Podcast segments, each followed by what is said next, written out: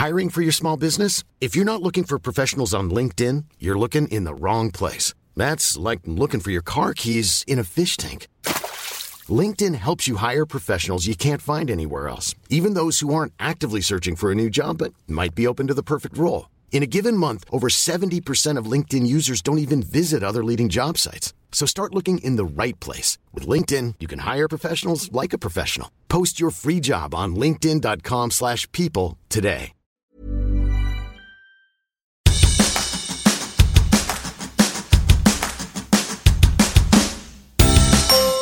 Hola, soy Hanna Fernández, profesional de la comunicación, emprendedora y apasionada del bienestar y del crecimiento personal.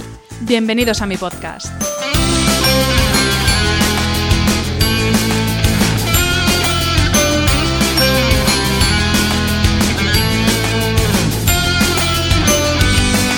En cada episodio encontrarás charlas con personas brillantes e inspiradoras que te van a dar las claves para reinventarte, ilusionarte, empoderarte y vivir por fin la vida que quieres. Personas que con su trabajo diario y con su ejemplo están cambiando el mundo. Hablaremos de todas las esferas del bienestar sobre las que puedes actuar para empezar ya a vivir bien de verdad. Relaciones personales, equilibrio emocional y mental, trabajo, salud, sostenibilidad, finanzas, emprendimiento y crecimiento personal. ¿Estás listo? Vamos, yo te acompaño. Aquí comienza tu guía para vivir bien.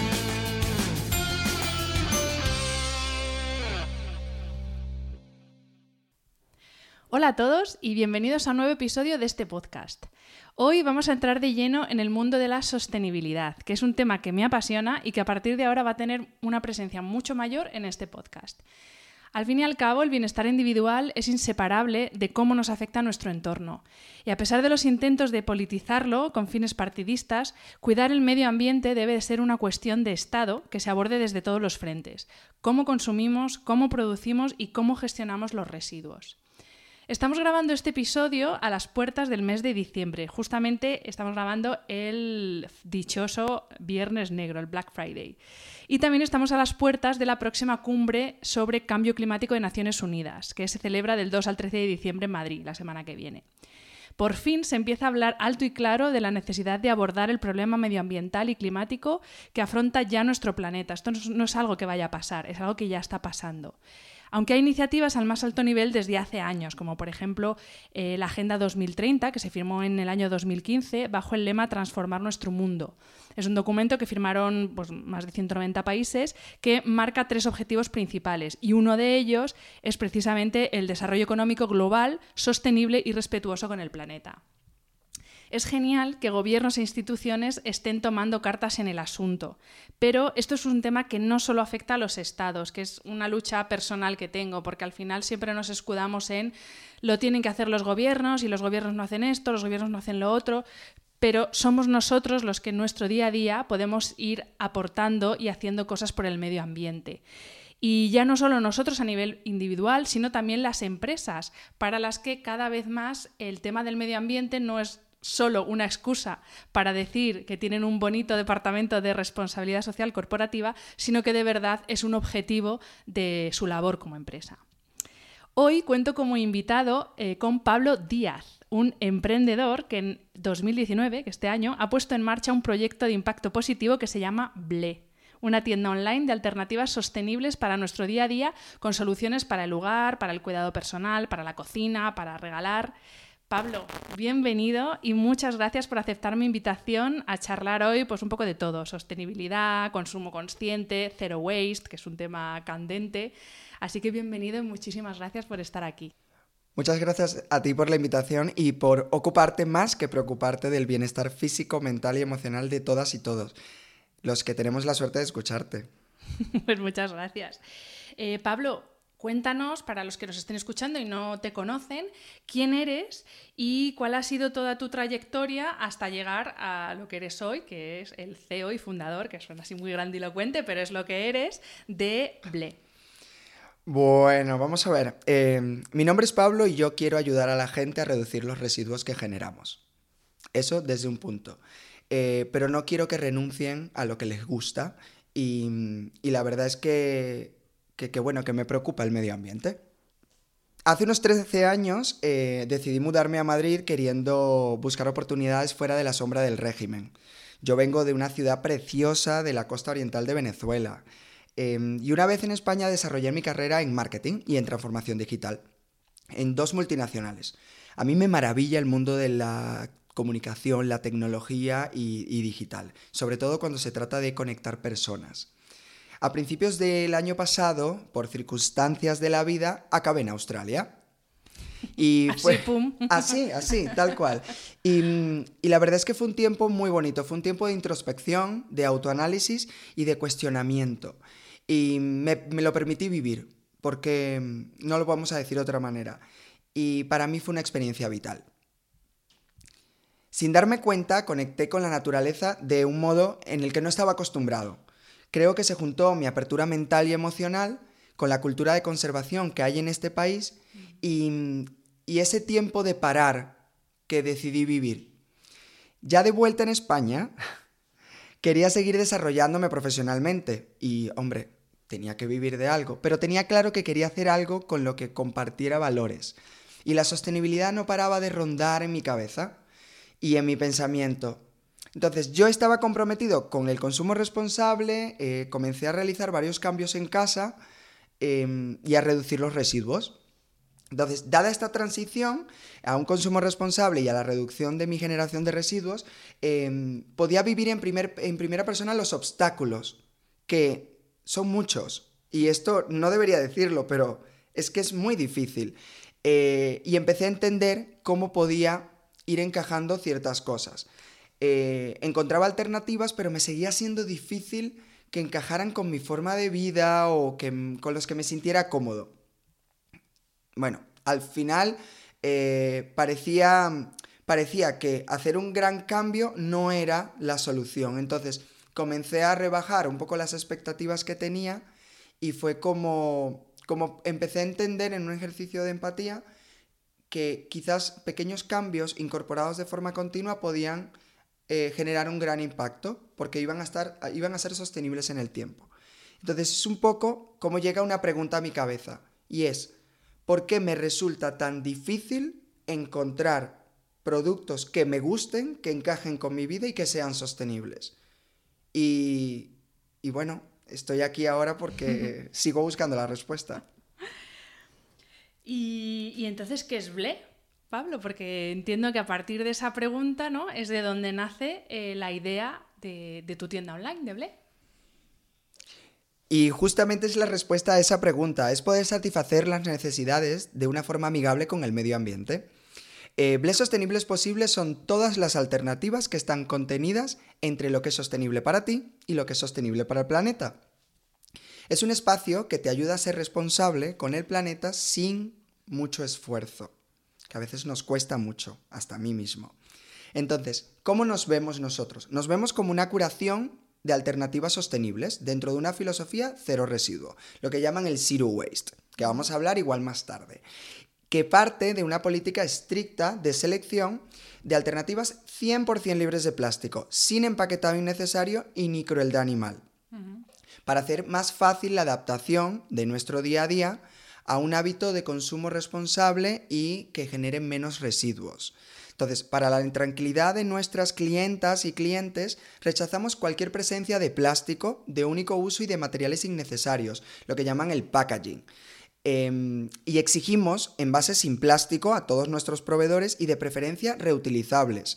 Y en su defecto, eh, si no pueden ser, que sean compostables o sean reciclables pero nunca, nunca van a contener plástico como tenemos entendido como derivado del petróleo.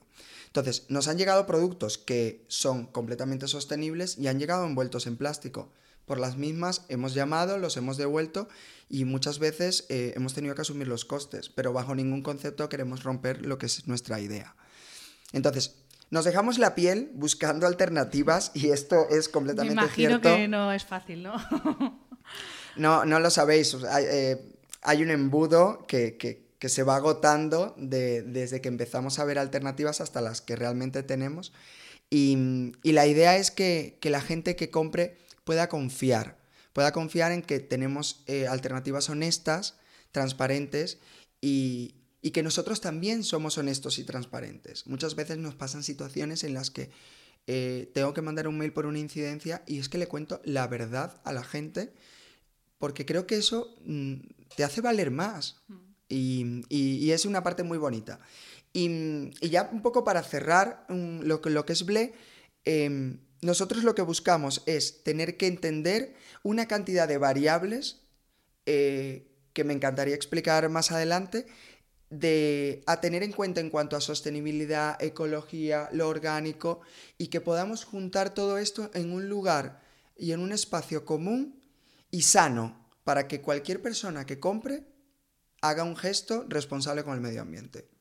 De esto vamos a hablar luego porque hay un mejunje mental en, la gente de qué es cada cosa, de esto, de, ese glosario que tienes en tu web, vamos a hablar luego. Pero antes me gustaría hablar, eh, yo creo que el tema que, sobre todo eh, a principios de 2019, eh, se ha hecho más o, ha surgido una mayor alarma, que es el tema de los microplásticos, que han aparecido, bueno, pues ya no solo en, los, en todos los mares y océanos, sino creo que prácticamente todos los peces del mar ya tienen presencia de microplásticos en su, en su organismo. Eh, la ONU declaró en 2017 que hay hasta 51.000 millones de partículas microplásticas en el mar, que es 500 veces más que el número de estrellas de nuestra galaxia, que eh, es muy bonita la, la comparación, pero es muy triste porque, porque es una realidad de la que yo creo que todavía no somos conscientes.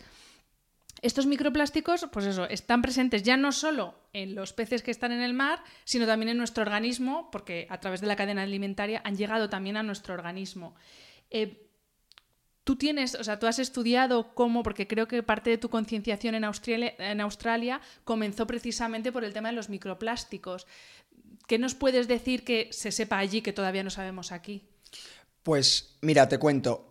Como lo veo yo, eh, esto es tan simple como que desde los 70 eh, el plástico se convirtió en un recurso multifuncional masivo. Entonces, eh, se aplicó para facilitar el traslado de materiales, abarató los costes, generó la fabricación de nuevos materiales, fue foco de innovación y hasta cambió varios hábitos de consumo en nuestra vida. Entonces, este material derivado del petróleo, que no es otra cosa, los polímeros,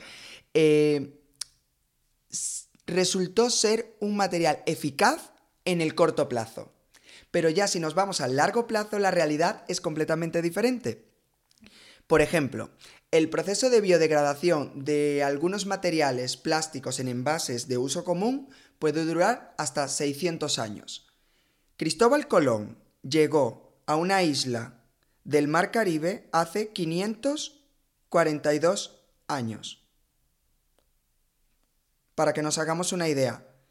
Entonces, estos procesos no es que se biodegrade y desaparece, es que estos materiales se convierten y se descomponen en micropartículas que son los llamados microplásticos. Pero es que si dejamos eso de lado, que también es importante, hablamos también de toxinas que dependiendo de la descomposición y las condiciones que ha tenido, generan eh, pues biofenoles o, eh, o talatos que si se consumen o se están en contacto con ellos, también son eh, perjudiciales para nosotros. Entonces, como comentabas, dentro de la cadena alimentaria vienen animales, especies marinas, consumen esto, después estos, estos materiales también son usados en eh, cadenas de fast fashion porque abaratan costes, y los usamos y nos los ponemos encima del órgano, mm, del mayor órgano que tenemos en el cuerpo, que es la piel, y, cómo no van a acabar en, dentro de nosotros. Es que se han hecho eh, análisis en heces fecales humanas y es que hay presencia. Claro, porque es que aquí lo que hay que decir es que el microplástico, o sea, perdón, el plástico no es que desaparezca, no desaparece, se descomponen microplásticos, que es lo que no vemos, y entonces como no lo vemos pensamos que no está. Pero es que eh, lo que hay que mentalizarse es que estos plásticos no desaparecen por muy pequeños que sean, ¿no? Y yo creo que es un poco ahí donde está la laguna, que la gente, bueno, ya se desintegrará. Pues no, se hará tan pequeño que no lo vamos a ver, pero eso no quiere decir que no vaya a estar ahí, ¿no? Totalmente, al final eh, piensa que esto se va descomponiendo y lo que va haciendo es afectar eh, la calidad de nuestro ecosistema. Entonces, tanto el marino, que es el que pues, se, ve, pues, se ve muy afectado porque al final se arrastran los microplásticos. Es que hay, hay microplásticos hasta en nuestra lavadora cuando lavamos la ropa que está hecha de tejidos sintéticos, estos tejidos se van desprendiendo y van yendo al torrente de agua servida. Pero es que muchas veces estos torrentes de agua se filtran, se tratan, pero es que estas partículas son tan pequeñas que, logran pasar de largo. Por ejemplo, estamos acostumbrados a ver el plástico del océano o malamente acostumbrados a hablar de ello o el plástico que está en la naturaleza, pero es que está este, estos microplásticos que provienen de nuestros propios hogares. Entonces, allí hay un problema porque al final si hablamos de reciclaje ya nos metemos en otro betel y, y, es que lamentablemente las cifras de reciclaje en España y en el mundo pues no, no llegan a lo que necesitamos hacer. Em, Pablo, Australia, bueno, yo no he estado nunca en Australia, me encantaría ir, pero sí que tengo la imagen de que es eh, uno de esos países que van como un paso por delante eh, respecto a otros países en lo que se refiere a cuidar el medio ambiente. Eh, ¿Nos podrías decir algunas políticas que, estén allí ya implantadas o, costumbres o hábitos en la sociedad que aquí todavía ni se nos pasen por la cabeza y sin embargo que allí sea algo que, es un hábito? Porque es que aquí eh, parece de coña, pero todavía hay gente que no sabe distinguir qué va en, el contenedor de envases de lo que va en el contenedor de orgánico. Entonces, ¿qué se está haciendo allí que, podamos aprender e implementar aquí? Em, no somos muy diferentes, sin embargo creo que ellos llevan un camino recorrido eh, mayor y su nivel de conciencia, eh, sí, como dices, es, mayor. Australia es increíble porque no te das cuenta de que estás conservando el medio ambiente mientras vives. Eh, es increíble ver cómo la gente tiene internalizado su comportamiento y los extranjeros que llegamos pues entramos un poco en, vereda mm, de, lo, de, lo, que ellos hacen con sus dinámicas. Entonces, a los pocos días de estar allí, por ejemplo, yo estaba compostando pero es porque la casa en la que me estaba quedando eh, tenían en el jardín una compostera, entonces teníamos todos que dividir eh, los residuos, eh, los orgánicos, de los residuos que se reciclaban para poder compostar. Y esto lo terminábamos usando en huertos que teníamos o se lo daban a vecinos o lo intercambiaban. Entonces, y así como esto, terminé comprando en mercado de agricultores que lo ponían en el centro de la ciudad. yo estaba en una ciudad costera que le llaman un surfer paradise Em, pero, era, pero era una pasada porque toda la gente joven veías cómo estaba entregada a hacer este tipo de cosas. Eh, también tienen una cultura de reutilización eh, masiva. Eh, hay grupos de Facebook en los que la gente sube lo que va a tirar, la gente pregunta por lo que necesita, hay ventas de garage por todas partes, la gente no tiene ningún tipo de reparo en usar las cosas de otro y no tiene ese sentido de tenencia de, que, no sé, de, que lo mío es mío y, y, y tampoco tiene... Es que a veces, sin, sin, sin, querer tocar susceptibilidades, pero a veces es como, bueno, que eso es usado a ver qué cosilla me da. Entonces, allí ese tipo de cosas pues no están. Y también son muy restrictivos en cuanto a sanciones y a normas. Entonces, pero yo creo que eso parte de que han han ido recorriendo un proceso bastante largo. Entonces yo no me imagino cómo, cómo habrán sido las sanciones en su momento, cómo habrán sido tomadas, pero en realidad que cuando, yo llegué a Australia... Eh, la gente lo tomaba muy normal, no se puede fumar en la playa y es que la playa puede medir 3 kilómetros y puede medir 800 metros de profundidad y te tienes que salir. Mm.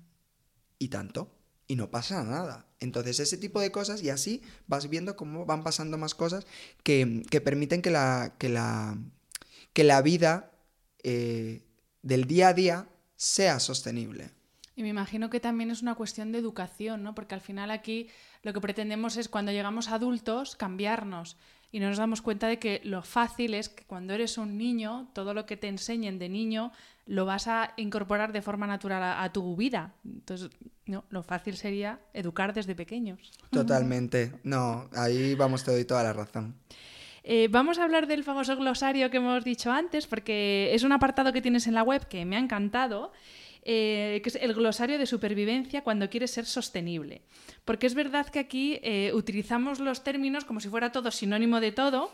Entonces, eh, te voy a decir, pues, bueno, como tres, tres, grupitos de palabras para que nos digas, porfa, qué diferencia hay entre uno y otro, ¿vale? Entonces, el primero es diferencia entre ecológico y sostenible. Vale, pues mira, he pensado que puede ser bueno y divertido explicarlo un poco con un ejemplo, porque yo mismo me liaba muchísimo y después de un trabajo de empatía para entender cómo puedo ayudar a los demás a entenderlo, eh, me, salió, me salió este, este ejemplo que, bueno, que, suelo, que suelo usar. Pero vamos, vamos a usar un ejemplo con ciertas permutas, como les llamo yo, entre los, entre los términos, pero uno solo, porque es que podríamos estar aquí dos días haciendo permutas. ¿Vale? Pues mira, empiezo.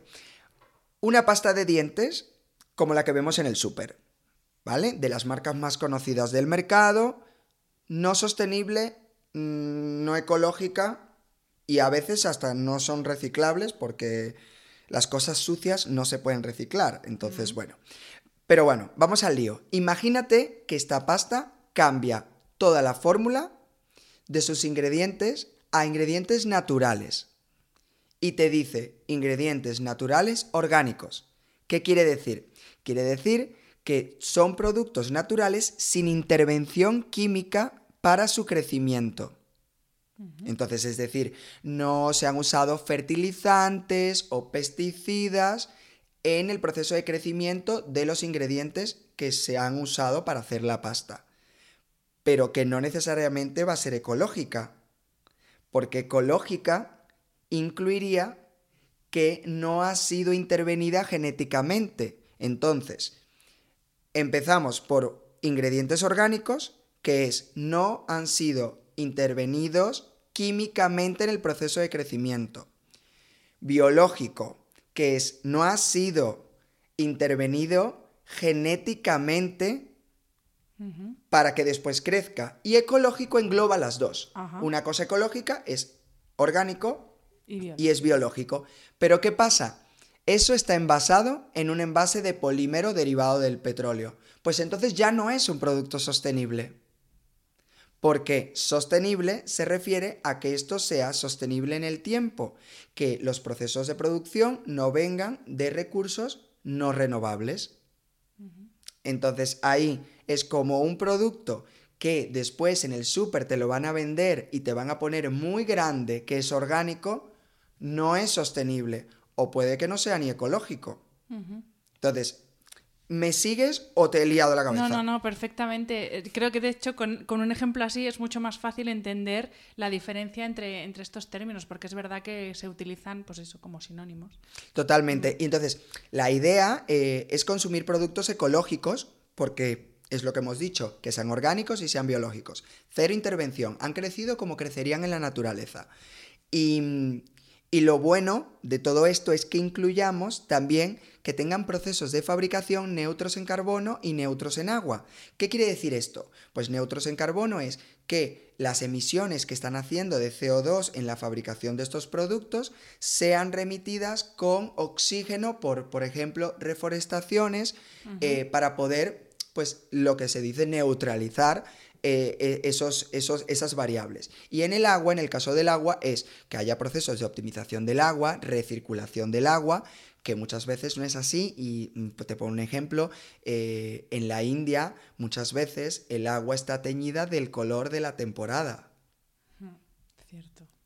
Y entonces ahí hay un largo etcétera y ya, si le incluimos que los el envasado sea en materiales de fácil reciclaje, por ejemplo el vidrio, tiene un proceso y una estructura de reciclaje en, el mundo muy buena. Se puede reciclar muchísimas veces. El plástico no. Mucho del plástico que está fabricado no es reciclable. Mucho del plástico que es reciclable no se recicla. El plástico que es reciclable y se recicla muchas veces no puede ser, em, eh, no puede ser reciclado porque está de, vamos a decir una mala palabra, pero en plan pringado con cosas, porque si tú pones un bote en el, en el reciclaje, pues debe estar limpio. Entonces, si tiene aceite, si tiene grasas, eh, entonces ya no se puede reciclar porque pierde las facultades. Entonces, esa materia prima, dentro de lo que sería la economía circular, que es materiales desechados que se convierten en materia prima, eh, no pueden ser utilizados. Entonces, ahí hacemos un círculo. Entonces, con lo que hay que, si lo resumimos, tenemos que tratar de, usar eh, materiales ecológicos, ingredientes ecológicos, cuando tenga que ver con uso del cuerpo o consumo, que los envases tengan un diseño de reutilización, rellenado o que sean de materiales de fácil eh, reciclado como el vidrio. Y eh, si trabajamos en, si trabajamos ya en base a cómo convivimos con esos materiales, pues entonces que le podamos dar segundas vidas o podamos reutilizar.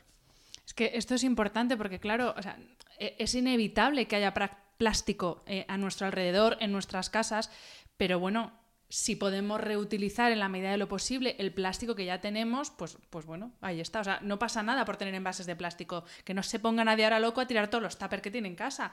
Pero vamos a reutilizar lo que tenemos. O sea, lo que es realmente dañino, corrígeme si me equivoco, son los plásticos de un solo uso.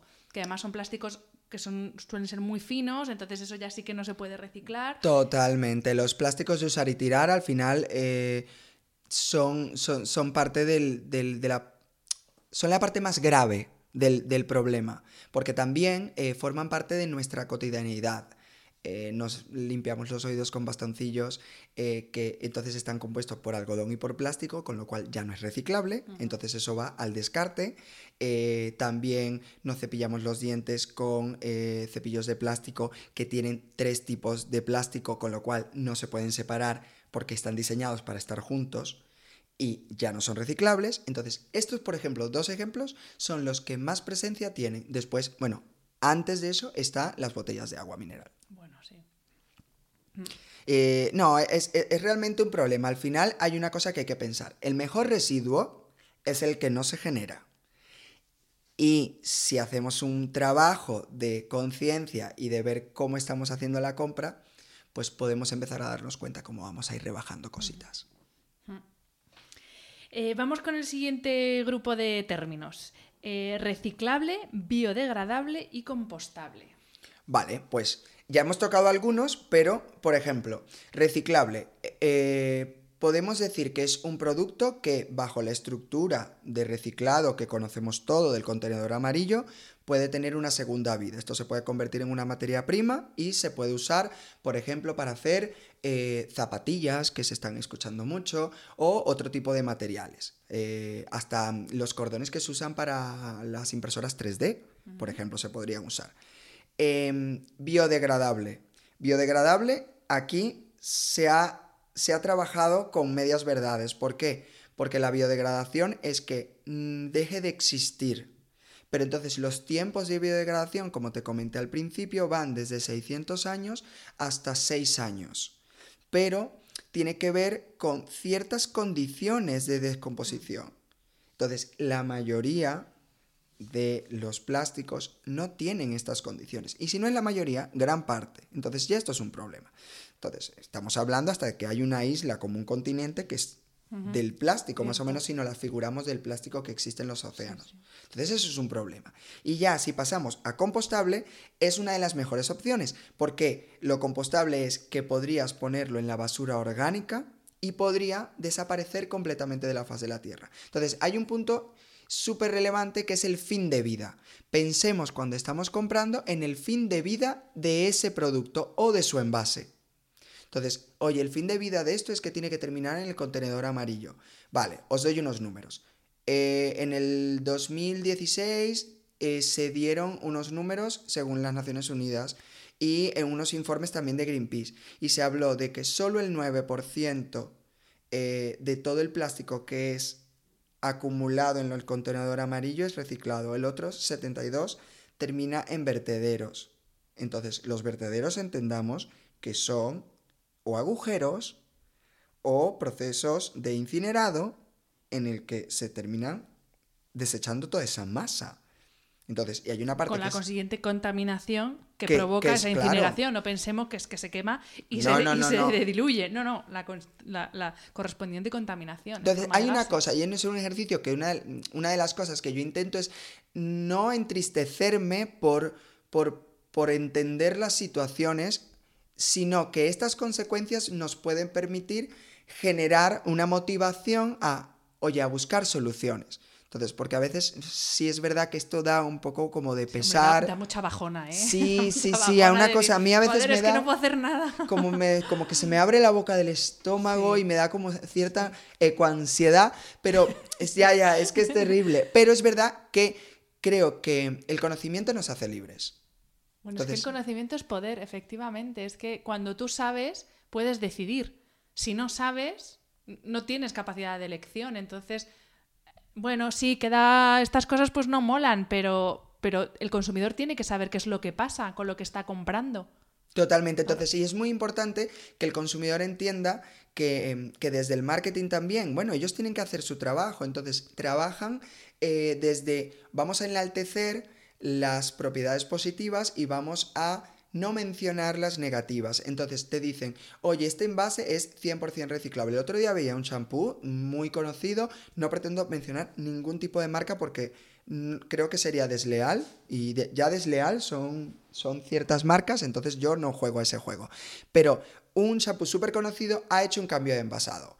Eh, el cambio de envasado lo que es cierto un poco la forma, lo venden como que también están usando un poco menos de, de- material de polímero por, por- por el envasado.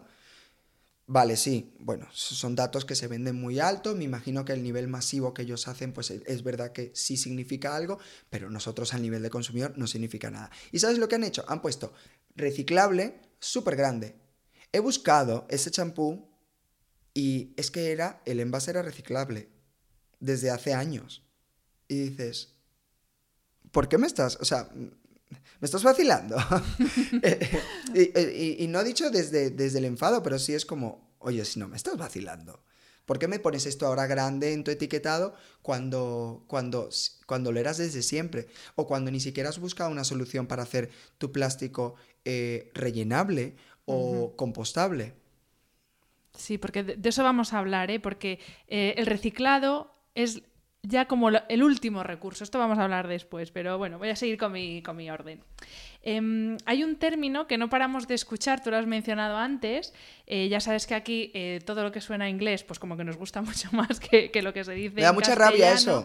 Pues aquí nos pirra. Yo he de recor- yo es que he estudiado traducción, entonces a mí el inglés me pirra, entonces no lo puedo evitar. Que los términos sajones me encantan. Tengo que decir que me gustan mucho porque son súper resumidos, pero me da mucha rabia que no tengamos la capacidad de traducirlos y hacerlos nuestros. No, si los traducimos, pero es que en castellano suena como peor, lo siento por decirlo así. Este en concreto, no sé, bueno, va.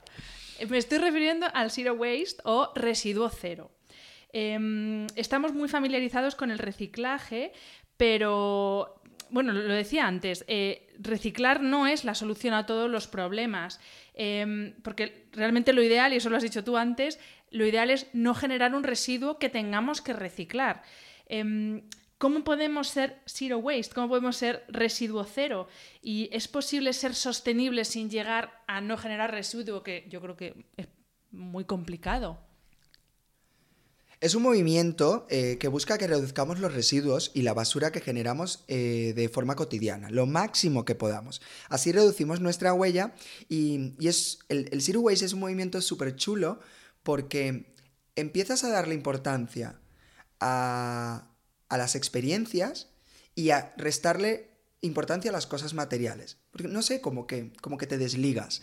Em, son muchos los productos que adquirimos a diario y no reparamos en el residuo que, que van a generar o dónde van a acabar. En la mayoría de los casos el residuo es mayor que el producto mm, y la durabilidad del mismo. Por ejemplo, una pajita puede durar unos dos minutos y es que va a estar, no sé, 100 años en, En una playa o en el mar o donde sea, sí. Totalmente. Entonces, ahora bien, eh, como todo cambio, requiere un proceso y una estrategia eh, a seguir.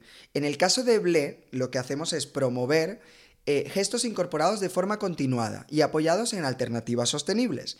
La propia eh, creadora del movimiento eh, Zero Waste, Bea Johnson, vive con el residuo que genera en un tarro de cristal.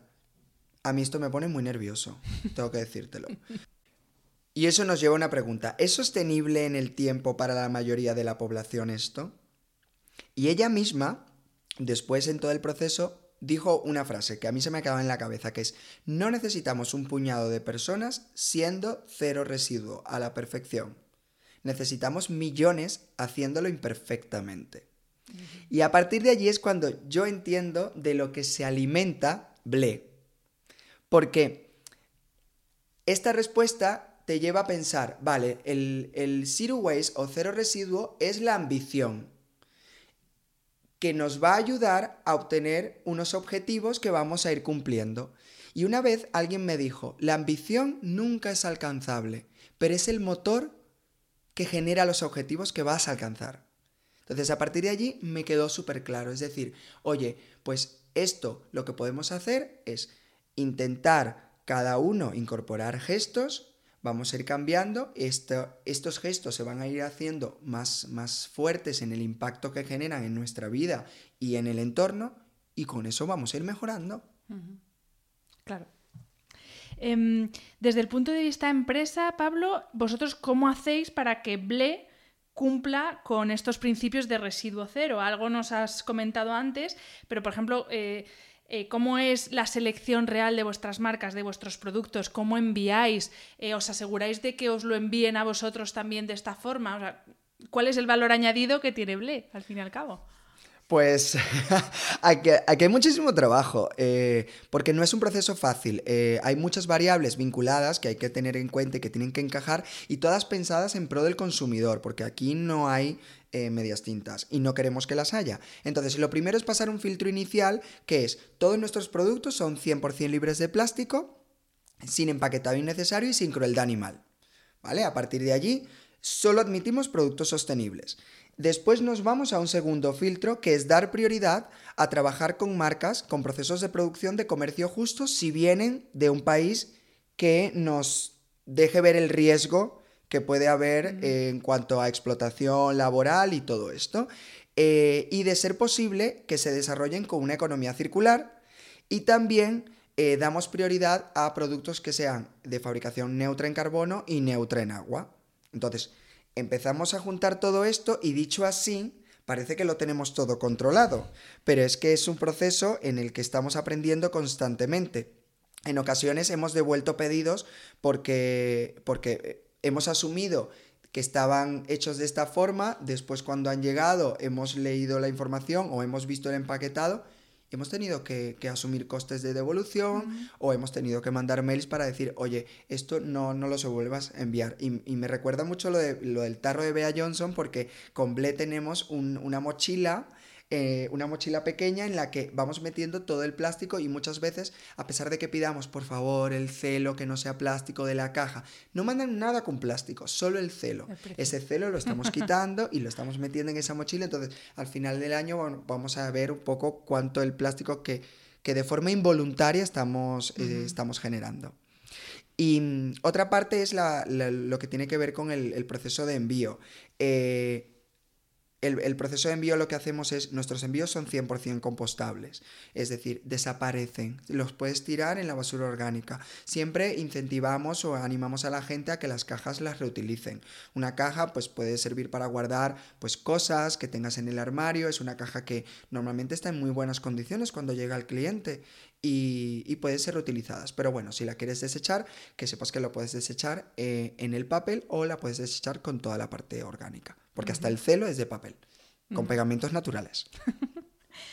Eh, Pablo, como consumidora de productos y de empresas sostenibles, em, yo creo que hay dos puntos importantes que aún suponen un freno eh, en el proceso de compra. Uno de ellos es el diseño de los productos y otro es inevitablemente el precio. También es verdad que es que estamos muy mal acostumbrados a la política low cost que se aplica ya prácticamente a todo. Entonces te lanzo aquí dos preguntas. La primera es, eh, ¿por qué resulta tan difícil encontrar marcas, marcas sostenibles pero que mantengan unos estándares de diseño y de calidad que sean atractivos, porque es que hay productos que dices, sí, sí, estaré haciendo una buena obra, pero es un espanto lo que estoy comprando. Entonces, ¿por qué es tan difícil? Hay una parte también en los productores que no se están dando cuenta de que también tienen que espabilar en temas de diseño, por ejemplo. Te dejo la primera y luego te hago la siguiente. Vale, pues eh, buah, esto, es un, esto es un camino que, yo mismo he recorrido y, y, te lo voy a contar ya hasta de una forma personal, porque cuando, cuando yo vuelvo de Australia, eh, digo, vale, yo estoy súper comprometido con todo esto de la generación, de la disminución de la generación de residuos, claro, pero empiezo a encontrar alternativas que es que no encajaban, que, que no las quería meter en mi casa y mm, llámame frívolo, pero yo decía, yo quiero hacer algo bien, pero es que yo también quiero convivir con las cosas que me suelen gustar. Entonces a mí me gusta mucho las artes, la creatividad, el diseño y digo, bueno, vamos a trabajar en esto. Y ahí es cuando empiezo a encontrar y, a generar un tejido de marcas eh, que, bueno, pues que, juntan todo esto. Y tienes toda la razón. Hay una parte de eh, los productores que pertenecen de alguna manera a un sector y se han querido identificar con un sector y cómo ese sector hace las cosas.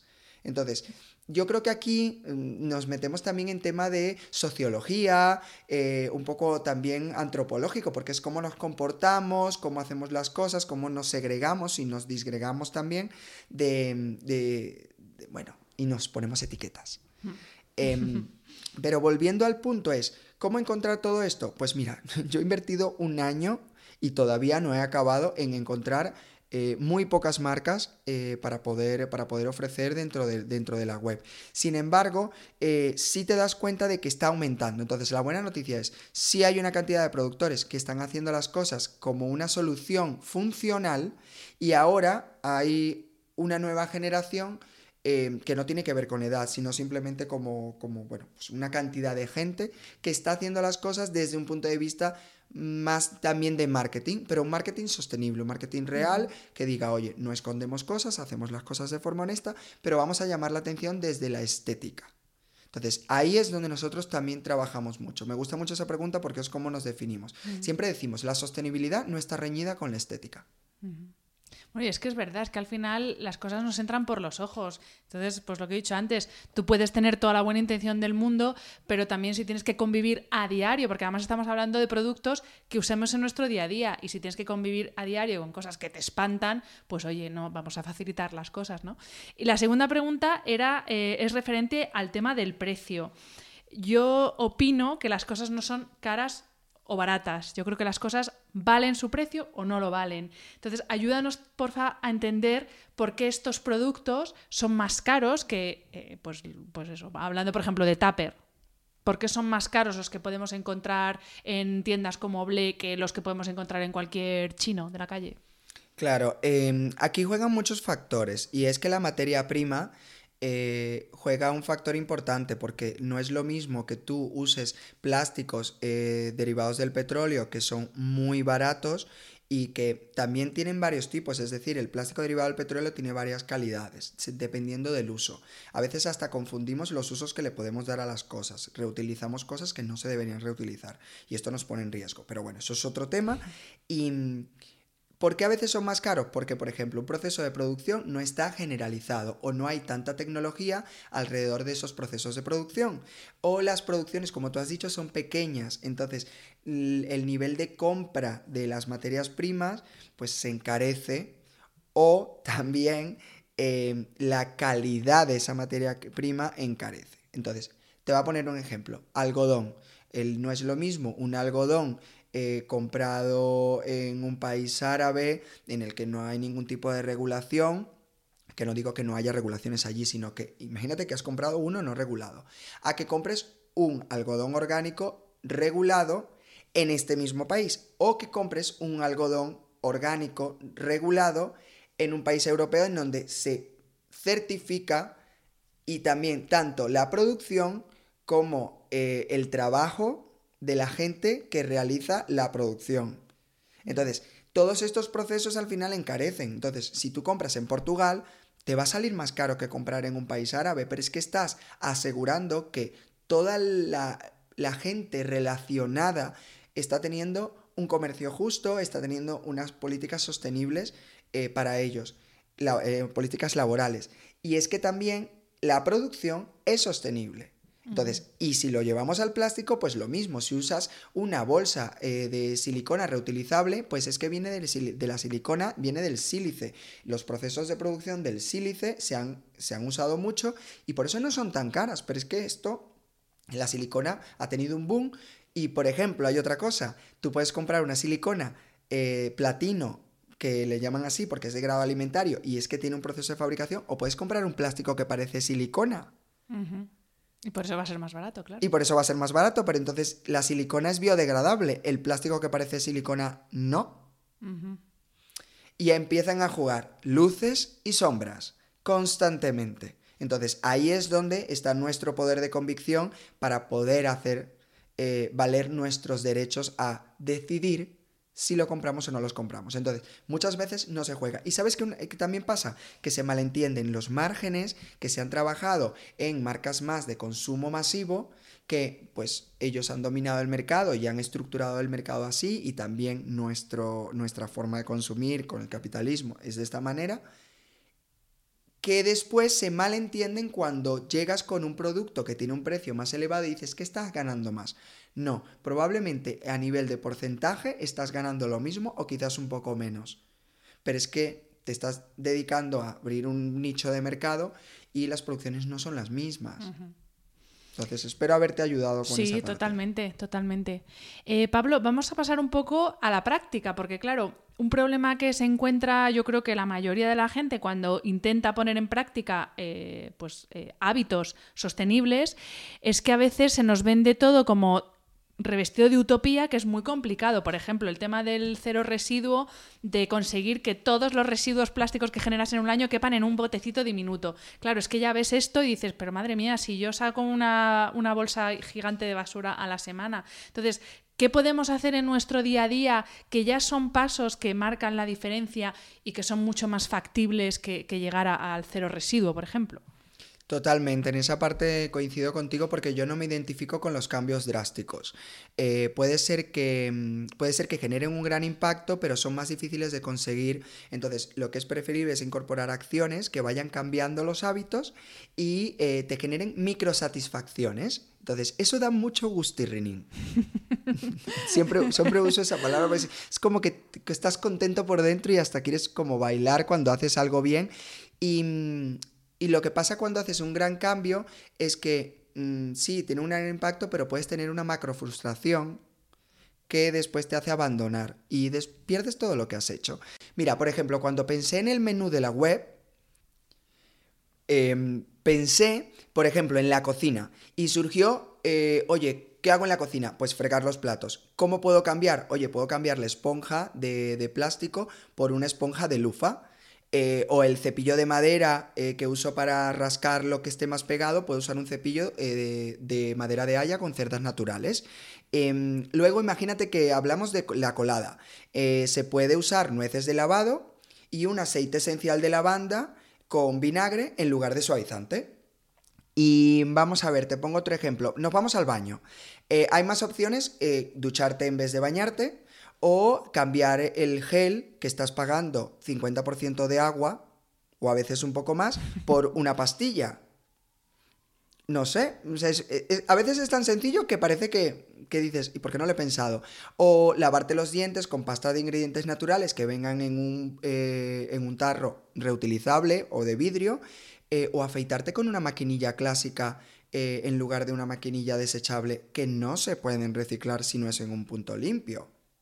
O por ejemplo, las bolsas para ir a la compra, ¿no? Que yo esto, esto y lo de la pastilla de jabón son dos, son las dos cosas que yo he conseguido cambiar en casa este año de ir a comprar con bolsas de tela y utilizar pastilla de jabón el champú todavía no.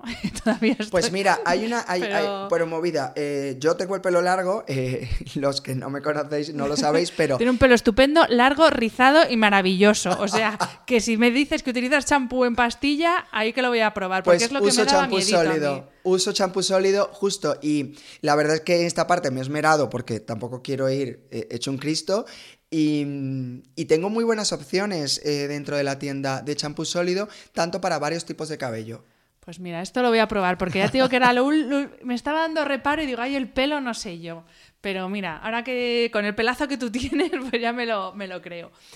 Eh, ¿Algún truco más en casa que nos puedas... O porque tú, por ejemplo, ¿qué, ¿qué, es lo primero que hiciste? ¿Qué es lo primero que tú cambiaste? Pues mira, lo de la bolsa fue, en mi mochila metí dos bolsas eh, de, de, tela, de las que tenía de que me habían regalado de cualquier evento, cualquier publicidad. No tienes que comprar. Muchas veces sentimos que tenemos que empezar a hacer cambios comprando, comprando. No, tenemos que empezar a hacer cambios de cosas que tengamos en casa, reutilizar cosas de casa y cuando estos terminen su vida, entonces ahí pasas a comprar. O hay cosas que no tienes y que en lugar de comprar las alternativas no sostenibles, pues entonces compra sostenible. ¿Qué más? Eh, por ejemplo, hice eh, temas... Ah, las bolsas de tela para la compra granel.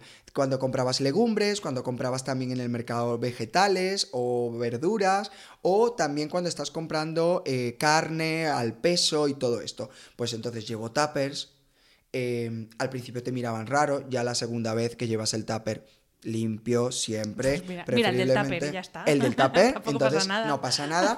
Y, y, te vas acostumbrando. Y es que es lo que te digo, son microsatisfacciones. La verdad es que da mucho subidón. Eh, como he dicho al principio, eh, bueno, estamos justo grabando el viernes de Black Friday. Hace unas semanas ha sido el Singles Day, el Día del Soltero, que creo que es el día de mayor consumo en China, ya es como el horror de los horrores. El lunes va a ser el Cyber Monday, para los que no han comprado hoy, pues todavía tienen oportunidad el lunes de, agotar la tarjeta de crédito. Y, eso, y estamos a las puertas de las Navidades. Sin embargo, este año sí que he visto varias iniciativas en algunas marcas y en algunas tiendas que han optado por renunciar a esta estrategia del, Black Friday, que no es otra cosa que una herramienta de marketing para vender y, que sigamos consumiendo y que, y bueno, y al final me ha gustado ver estas iniciativas porque al final, sobre todo han sido de, tiendas Mm, que tiene una conciencia con respecto a, pues eso, al consumo y al medio ambiente, y no es otra cosa que ser coherentes con lo que ellos promulgan todo el año, que es que parece mentira que luego te vuelves loco el Black Friday y todo el año hay que ser como coherente, ¿no? Entonces, em, ¿tú cómo has conseguido encontrar el equilibrio entre el consumo, porque tú antes me decías, a mí me gusta consumir. Entonces, ¿cómo has conseguido tú, tanto a nivel personal como a nivel empresa, mantener ese equilibrio entre consumir, porque hoy no nos engañemos, vivimos en una sociedad y en una economía basada en el consumo, esto es así. Ese equilibrio entre el consumo y, ser sostenible y hacer un consumo responsable. A ver, a propósito de esto, eh, en BLE nos posicionamos en no apoyar estas fechas, em, que no quiere decir que estemos en contra. Partimos de no generar malas sensaciones, em, sino abrir posibilidades de cambio. Entonces, un poco siempre siendo coherentes con la forma de, funcionar. Entonces, decidimos no participar en el Black Friday, pero tampoco en el Green Friday y tampoco en el Buying Nothing Day. Entonces, que son tres acciones. Una está muy entendida, que, que incentiva el consumo desmedido. Sin embargo, el Green Friday incentiva el consumo, pero más amigable, pero incentiva el consumo. Y el no, el Buy Nothing Day eh, lo que hace es decir no compras nada. En todas estas, la política común es decir qué tiene que hacer la gente. Nosotros mm, preferimos no, no, entrar en eso y que la sociedad decida y nosotros desde, desde el respeto manifestamos nuestra postura y al que le guste que la comparta y al que no le guste no pasa nada, que haga las cosas como quiere. Y, retomando el equilibrio que decías, cómo, cómo hacerlo, es un trabajo constante. Aquí nos vamos a mentir porque, sobre todo, tiene que haber una labor de entusiasmo eh, por el trabajo que estás haciendo, eh, porque es para ti y por ti. Porque recordemos una cosa, a pesar de que se diga que la mejora, eh, la mejora va para el impacto en el medio ambiente, estas consecuencias van directamente a ti que vives en este ecosistema y que quieres asegurar un futuro adecuado. Entonces, Aquí mm, muchas veces lo que hay que hacer es un trabajo de preguntarte de una forma relajada ciertas, ciertas cosas. Por ejemplo, ¿lo necesito? Dos minutos y te respondes. ¿Qué tienes en casa que pueda hacer el efecto de lo que quieres comprar? Eh, otra es, ¿cómo está fabricado esto? Mm, también podríamos hablar de cómo será el final de su vida, que lo mencionamos antes. Eh, o cuánto uso le vas a dar o es necesario tenerlo en propiedad o podría alquilarlo. Porque la media de uso de un taladro es, es, es que es 5%. Es, es, es nada. De un año, el 5%. Entonces dices, ¿me merece la pena comprar un taladro en un Black Friday? Sí, está en descuento, ya, pero ¿lo vas a usar? Es que al final no te la merece, ni con descuento ni sin descuento. Entonces, así hay muchas cosas. Entonces, yo creo que hay que hacer un ejercicio de preguntarnos eh, cómo queremos hacer las cosas y, qué impacto tiene. Y hay una. Y hay, y hay que entender, vamos a ver, como has dicho, venimos de una sociedad que enarbola el consumo y la tenencia. Y, y mientras más exitoso eres, es porque más tienes. Y, y yo creo que hay un punto que no es tan malo porque cuando hablamos de dinero, el dinero da estabilidad. El problema es que a más dinero queríamos porque queríamos tener mejor, más estabilidad, pero es que a más dinero teníamos gastábamos más y teníamos menos estabilidad. Entonces ahí ya perdimos el norte y es donde estamos, es decir, quiero mucho dinero para gastar mucho, para comprar mucho, cosas que no voy a terminar usando. Mm, totalmente. Entonces yo creo que hay es un proceso de simplificación que no simplicidad y, eso nos va a permitir abrir hueco a, experiencias pues más llenas y no tan vacías como, como algo material. Es verdad que se vive con mucha menos ansiedad cuando tu prioridad no es tener y acumular y necesito y ta, ta, eh, se vive con muchísima menos ansiedad. Yo ya llevo tiempo pensando dos veces antes de comprar por impulso y la verdad es que se vive, pues eso, con menos ansiedad, totalmente. Sí, sí, y es que y la vida ya es ansiosa, o sea, la vida nos genera estrés, el día a día nos genera estrés, entonces tenemos que ponernos un poco de nuestra parte y no dejarnos llevar. Entonces yo creo que esto es un ejercicio que va más allá de la sostenibilidad, es cómo ser sostenible contigo mismo. Mm. Y entonces, Pablo, ahora que vienen las Navidades, para no dejarnos llevar con la locura de los regalos, ¿qué podemos o, qué alternativas podemos encontrar, por ejemplo, en Ble para, para, pues eso, para, para consumir de una forma más eh, consciente, más sostenible y, no por ello dejar de comprar regalos por Navidad? ¿Qué ya. A ver. bueno, es mi primera Navidad con Blay y personalmente a mí la Navidad me encanta. Eh, los momentos en familia, la alegría de la gente, el sentimiento de generosidad y bondad que emerge de una forma especial.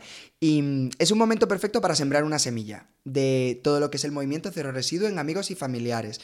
Entonces, te pongo ejemplos. Para regalos más pequeños o hasta regalos de amigos invisibles. Em, un kit de cuidado personal con discos de maquillantes lavables y jabón. O también un pack de pasta de diente en envase de vidrio con un cepillo de bambú y un hilo dental compostable.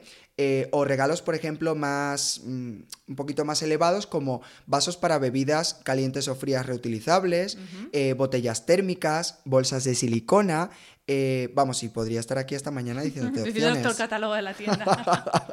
y por ejemplo, para niños, ¿tenéis alguna opción en la tienda? pues sí, pero bueno, tenemos poco, pero queremos meter más. Tenemos botellas eh, pequeñas reutilizables que son de 350 mililitros, que son pequeñitas para que no pesen mucho y se pueden enganchar muy fácil. Tenemos cepillos de dientes infantiles y tenemos jabones eh, y tenemos pasta de dientes con sabor a mandarina para los peques. Vamos a ir metiendo más. Lo que pasa es que tenemos que ser conscientes con lo que estamos metiendo porque hay mucho producto mezclado entre media verdad o mentira y media. pero bueno, ya, ya solo lo de la botella reutilizable, que un niño desde pequeñito se acostumbre a ir con una botella reutilizable, es que eso ya es un paso tan grande para la humanidad. Esto como lo de pisar la luna, igual. Total. Ya solo que se acostumbre a eso, vamos, fantástico. Pues yo, yo picaré. Yo estas navidades a mis sobrinos ya, ya, sé yo lo que Pues mira, justamente, y justamente ayer me acabo de acordar, eh, justamente ayer eh, me pidieron un regalo de amigo invisible. Entonces me dijo, me dijo un conocido, me dice, el dinero es tanto, haz un regalo. Entonces hice un recorrido de, oye, ¿qué, le puedo ¿qué semilla le podemos sembrar? Entonces, bueno, una cosa para la cocina, un estropajo de lufa, que lo dije antes, un cepillo de dientes de bambú con una pasta de bambú y unos discos de maquillantes, porque era una chica. Entonces dices, oye, ya con esto tiene tres cosas en tres momentos diferentes de su vida que le pueden venir bien. Pues ya lo sabéis, todos a la página web eh, a ver opciones para regalar estas, estas navidades. Em, Pablo, eh, en la web afirmas em, que otra forma de consumo es posible. Eh, entonces, yo sé que hay mucha gente que nos estará escuchando y estará diciendo, sí, pues muy bonito todo esto que está contando este chico, me encanta lo que está contando, pero yo no sé por dónde empezar. Entonces, para alguien que no haga nada sostenible, que tenga el gusanillo dentro y que dice, yo quiero empezar ya, pero no sé por dónde tirar, te pido tres cosas súper sencillas que se pueden implementar desde ya para poner esa semilla que decías tú.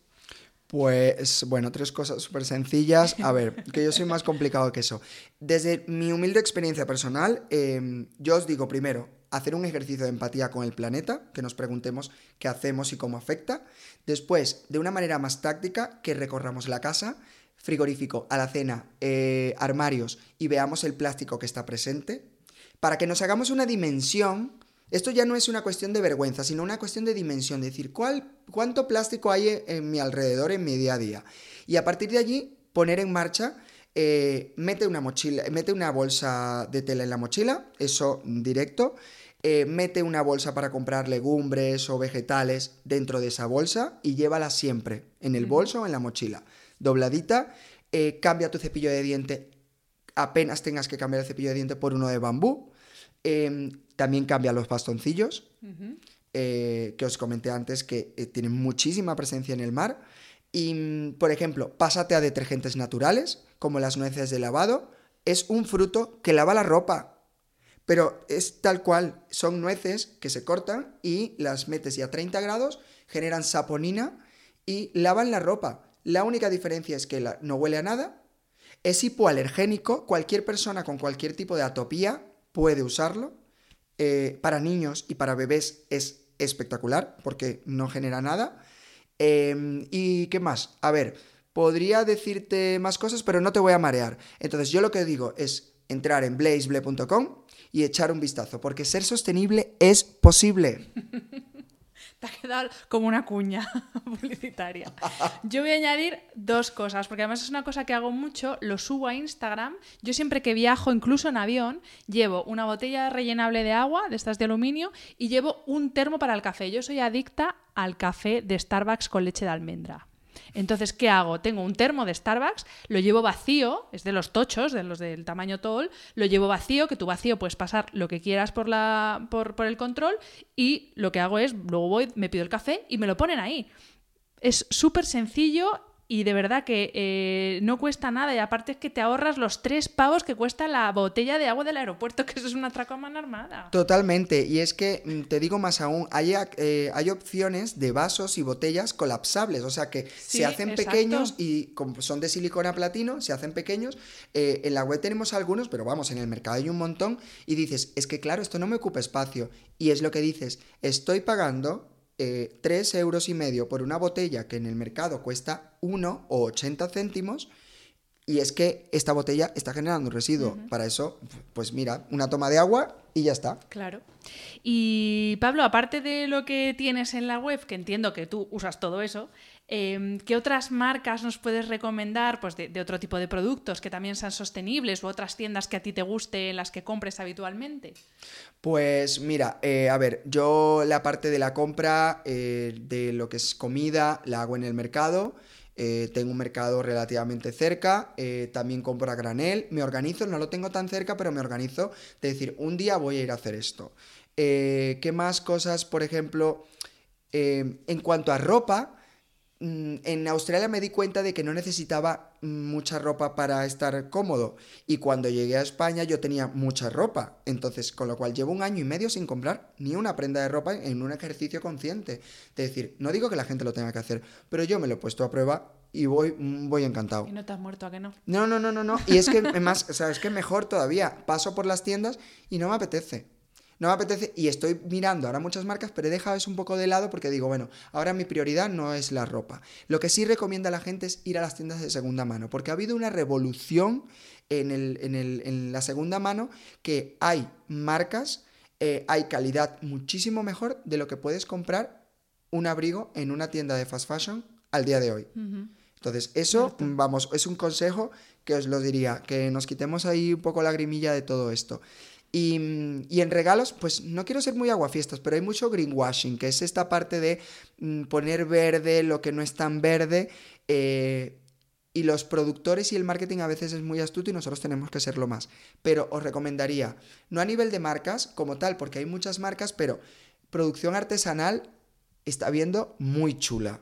Muy, muy, muy, muy bonita. O pequeña producción o tejidos con algodón orgánico, que también ha habido marcas que están sacando cosas muy buenas. Y, y yo creo que regalar experiencias muchas veces no genera residuo. Entonces es, es, muy chulo. Y mm, a ver, tocamos otra cosa. Por ejemplo, la comida, eh, os diría que evitáramos el fast food. ¿Sabes por qué? Porque es que tiene de un menú, casi todo tiene eh, residuos. Viene contenido, la pajita, en la caja, todo esto. Entonces dices, uh, tal, nos va a venir muy bien abandonar un poco el delivery, que también vienen envases desechables. Todo para el bolsillo. ya, y empezar a cocinar en casa. Y hay una cosa muy buena, cuando empiezas a comprar a granel, te das cuenta, la comida ultraprocesada viene envasada en plástico siempre. Y la comida de granel es más sana y no viene envasada en plástico. Y entonces cuando compras también comida al peso, carne, pollo, todo esto, también pasa lo mismo. Entonces empiezas a tener como un cambio en, en la forma de comer que hasta incide positivamente en tu ingesta. Es una cosa súper curiosa. Sí, sí, es verdad. Pablo, vamos a ir terminando con la entrevista, aunque bueno, podríamos seguir aquí charlando que no veas. Eh, me gustaría que porfa nos dijeras o explicaras a los que nos están escuchando dónde pueden encontrarte, tanto la página web como las redes sociales y sobre todo qué es lo que hace que Ble sea diferente. O sea, aquí sí que quiero que despliegues todas tus armas marketingianas, que bueno, no son marketingianas porque es verdad, pero explícanos, porque es una labor también la de educar al consumidor, eh, qué ofrece Ble que no ofrecen otras tiendas. Pues eh, bueno, en las redes sociales somos arroba blazeble. Blazeble viene de sostenible es posible. Y, el ble siempre se repite en reciclable, rechazable, reutilizable. Entonces es esa partícula común. Así que es arroba blazeble. Instagram, en Facebook, en LinkedIn, en todas partes nos vais a encontrar así. Em, y la web es www.blazeble.com. Y ya a partir de allí, ¿qué nos diferencia? ¡Wow! Eh, esto es un proceso que lo he pensado mucho y es una cosa. Nosotros siempre pensamos en que la sostenibilidad no está reñida con la estética. Lo mencioné antes, pero lo, afirmo otra vez. Y te explico, porque buscando incentivar estos pequeños cambios, pensé en que la inspiración y la belleza tienen más capacidad de atracción que la obligación.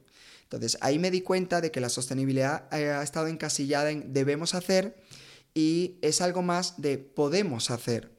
Eh, cuando comencé a investigar encontré que tenía un desarrollo radical Em, a veces nada atractivo y muy inclinado hacia una cultura, una parte social o una parte política muy concreta.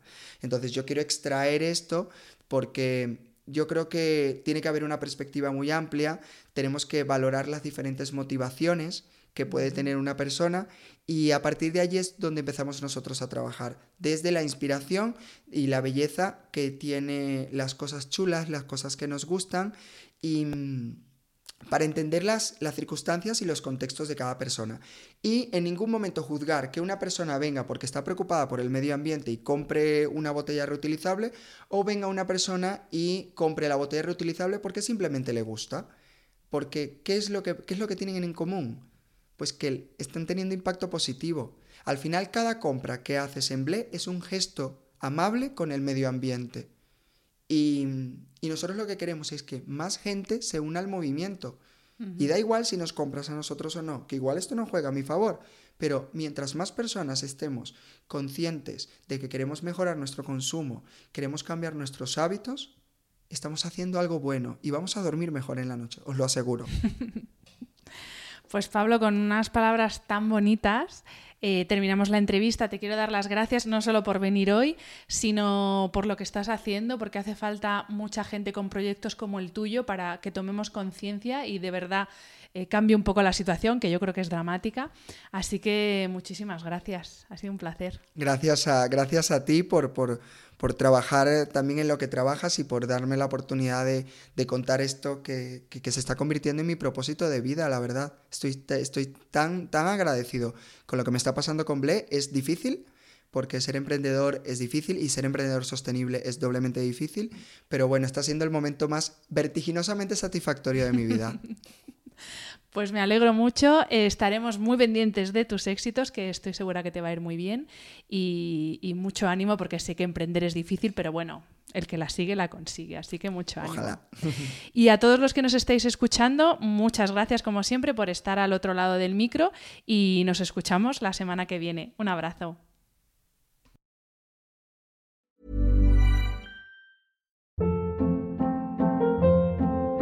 Hold up. What was that? Boring. No flavor. That was as bad as those leftovers you ate all week. Kiki Palmer here, and it's time to say hello to something fresh and guilt-free. Hello Fresh. Jazz up dinner with pecan-crusted chicken or garlic butter shrimp scampi. Now that's music to my mouth. Hello Fresh. Let's get this dinner party started. Discover all the delicious possibilities at hellofresh.com.